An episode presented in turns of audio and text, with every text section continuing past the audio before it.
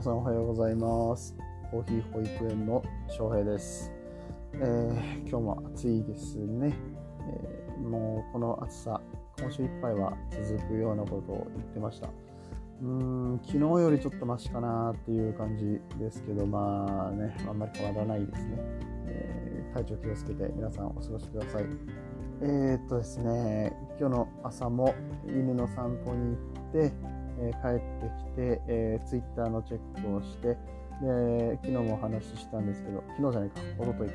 えー、ツイッターの前回、えー、話したみたいに、えー、ツイッターとかあとインターネットで英語の情報ですね、コーヒー関係の情報を、えー、頑張って取っていこうっていうことで、えー、見ていたんですけどね、まあ、あっという間に時間が経ってしまって、えー、なかなか難しいですね。であの大した情報は得られなくて、まあ、僕のせいなのか、えー、大したニュースがなかったのかわからないんですけど、うん、なんか目立つニュースはなかったから、今日は特にえなしだな、収穫なしだなとか思ってました。えー、今後もう頑張って情報を取っていけるように、えー、そして、えー、とこうやって、ね、口に出して言うことによって、あ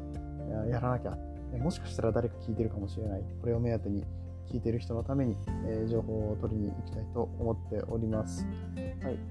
さて、昨日ですね、昨日はちょっとラジオの更新ができなくて、えー、本当はしようと思ってたんですがね、えー、結構時間に追われてしまってできませんでした。えー、というのは、朝から、えちょっといろいろ出かけたりとか用事をしてたんですね。昨日は、えー、コーヒーの焙煎をしてきました、えー、以前からお世話になっている、えー、神戸のラウンドポイントさん、えっていうコーヒー屋さんがあるのですが、えそちらにあるパナソニックのザ・ローストという機械がありますサンプルロースターで 50g だけ、え豆を焼くことができるような、えやつがあるんですね。機械があるんです。なんか筒型の、いやまあ、皆さんがよく知っている焙煎機の形ではなくて、本当になんかスタイリッシュな筒型の、えー、筒型のって言ったらな何型って言ったらいいんでしょうね。あの、ザ・ローストで調べていただくと多分出てくると思うんですけど、えー、そういう、えー、ロースターで豆を焼きました。えまず朝一番で、えー、そこで2回ですね 50g、えー、エチオピアのウォッシュドとエチオピアのナチュラル 50g ずつ、えー、焙煎してきました、え前回焙煎して、えちょっと調整したいなって思ったのでそこの、え自分が思った調整で、えこの焼けるように、えちょっといじってねこれあのアプリで iPhone のアプリで、えその焙煎の温度とか時間とかをいじれるんですけど、えそれをやってえー、ました。で、さらにですね、えー、その後、えー、同じ神戸元町の方にある、えーと、コーヒーラボフランクさんの、えー、曲がり営業をされている空白コーヒーさん。お友達なんですけど、えー、空白さんの方で、えー、また別の焙煎機。今度はあのいわゆる普通の焙煎機ですね。中国の三等価という、え焙煎機を、えつい最近、え共同購入されて、えその購入した焙煎機で、え豆を焼かせてもらってきました、え実は僕自身はそういう焙煎機を触るのが初めてだったので、えいわゆるワークショップですね焙煎体験みたいな、えー、ことを、空白さんがやってくれたので、まあ、じゃあぜひやらせてください。まあ、彼も彼でその、えー、シェアロースターを立ち上げたいっていうところがあったので、えー、なんだろう、8月中はちょっとお安く、えー、少しだけ安く、えー、やらせてくれるっていうことだったんで、もう早速飛びついて、もう触らせてくれと。ということで、えー、コーヒー焼いてきました。うんとまあ、使い方の説明から、えー、僕ともう一人一緒に、えー、焙煎を、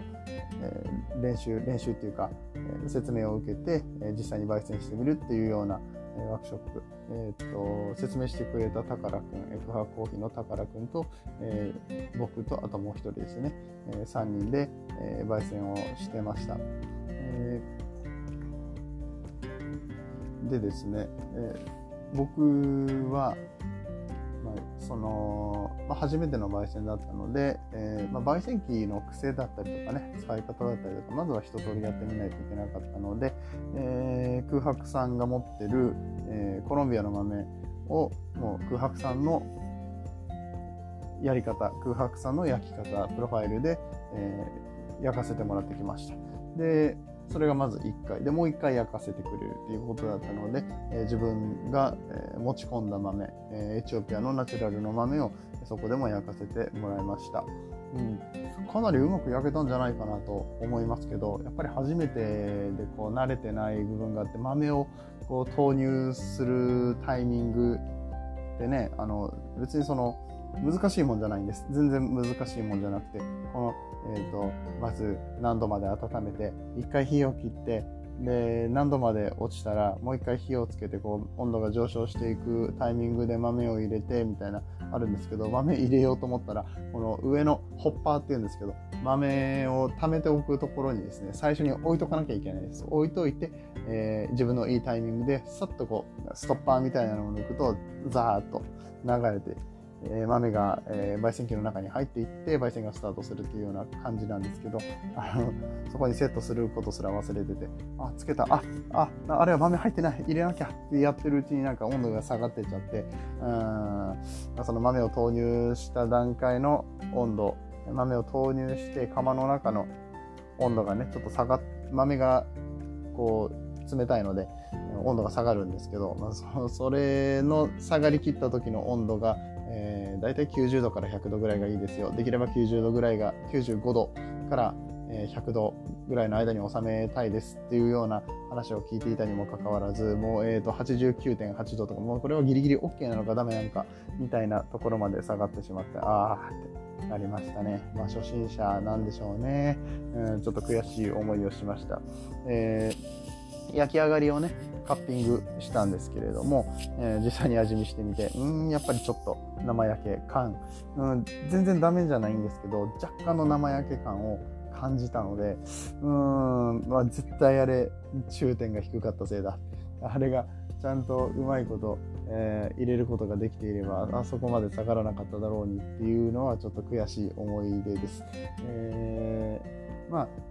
そのシェアロースターはこれからも続けていってくれるみたいなので、しかもかなりお値打ちにね、えー、シェアロースターは1回500円、えー、空白さんの方です。空白さんのシェアロースターは1回500円、えー、と1時間1500円。1時間あれば3回か4回焼けるかなっていう感じなので、えー、まあ、それでやっていただけるということなんでね、えー、空いていれば毎週火曜日に、えーやっておられるので、まあ、気になる方は空白コーヒーとか、あとコーヒーラボフランクで調べても連絡が取れるかもしれません。空白コーヒーで調べた方がいいですね。インスタグラムの DM が一番早く返ってくると思うのでおすすめです。はい。で、えー、そうやってコーヒーをたくさん焼いたんですけれども、えー、あ、そっか、ラウンドポイントさんの方はですね、えー、こちらはあのザローストは250円、1回250円で 50g 焼くことができます。えー、登録費用が1000円かかりますので、一番最初だけ1000円プラスでかかります。生豆を持っていないようであれば、自分で、えー、持っていかなくても、えー、現場にある生豆を、え、買うことができます。こちらは別料金になってますね。空白さんの方も多分生豆は持ち込まれますかどうしますかみたいな話になると思うんですけど、